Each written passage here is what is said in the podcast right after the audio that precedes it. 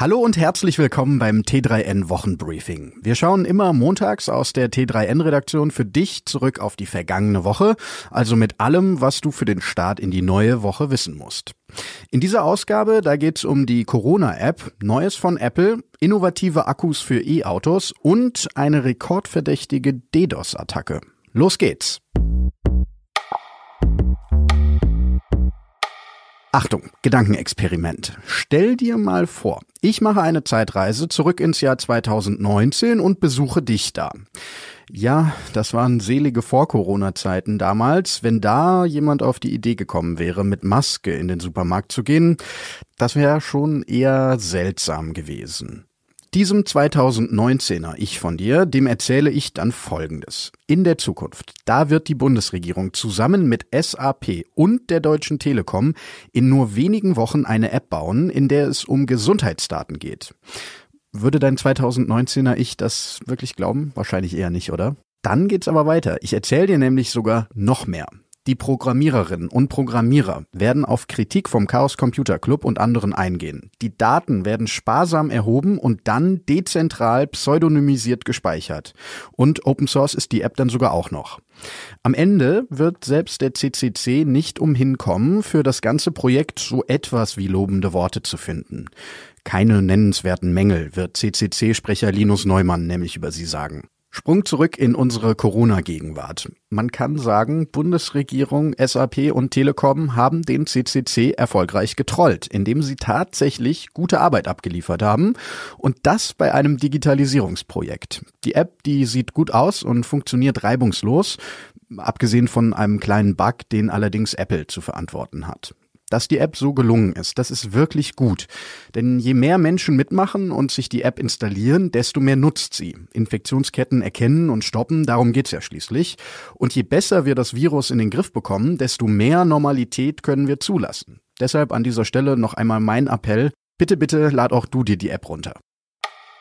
Heute Abend, also am Montagabend, ist es wieder soweit. Zeremonienmeister Apple präsentiert auf der eigenen Entwicklerkonferenz WWDC die anstehenden Neuheiten, darunter wohl iOS 14 und macOS 10.16. Corona-bedingt findet der Apple-Gottesdienst zum ersten Mal rein digital statt. Los geht's um 19 Uhr europäischer Zeit. Und wer den Podcast erst nach Montag hört und die Konferenz deshalb nicht mehr live mitverfolgen kann, auf t3n.de findest du dann alle relevanten Infos zu den vorgestellten Neuerungen. Erste Details sind allerdings jetzt schon durchgesickert. Es könnte eine neue Fitness-App geben, neue iMessage-Funktionen und eine offenbar verbesserte Mausunterstützung. Neue Features von WatchOS 7 könnten eine Schlaftracking-Funktion und ein neues Watchface sein. Und vielleicht kann man unter iOS 14 bald sogar den Standard-Browser und Mail-Client wechseln. Mal sehen. Der hohe Preis, die geringe Reichweite und natürlich das fehlende Netz von Ladestationen, das sind nur einige der Probleme, die Elektroautos so haben. Doch jetzt scheint ein Durchbruch bei den Akkus bevorzustehen, der einiges verändern könnte. Im Moment sind ja noch Lithium-Ionen-Akkus das Maß aller Dinge bei den Elektroautos.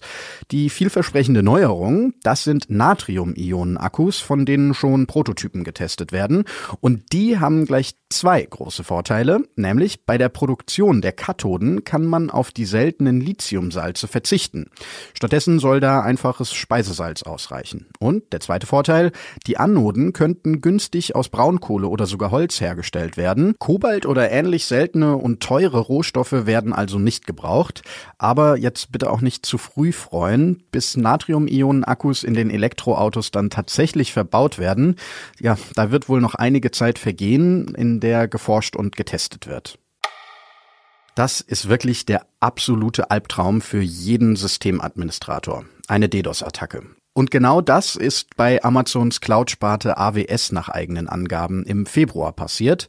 AWS schreibt in einem Bericht, dass der Angriff in der Spitze 2,3 Terabit pro Sekunde erreicht hat. Und wenn das stimmt, dann wäre das wohl der mit Abstand heftigste DDoS-Angriff aller Zeiten. Welcher von den AWS-Kunden genau angegriffen wurde, das steht in dem Bericht allerdings nicht. Das Unternehmen sagt auch nichts dazu. Und ja, wer dafür verantwortlich ist, das ist bisher auch noch nicht bekannt. So, damit sind wir auch schon wieder durch für diese Woche. Vielen Dank fürs Zuhören.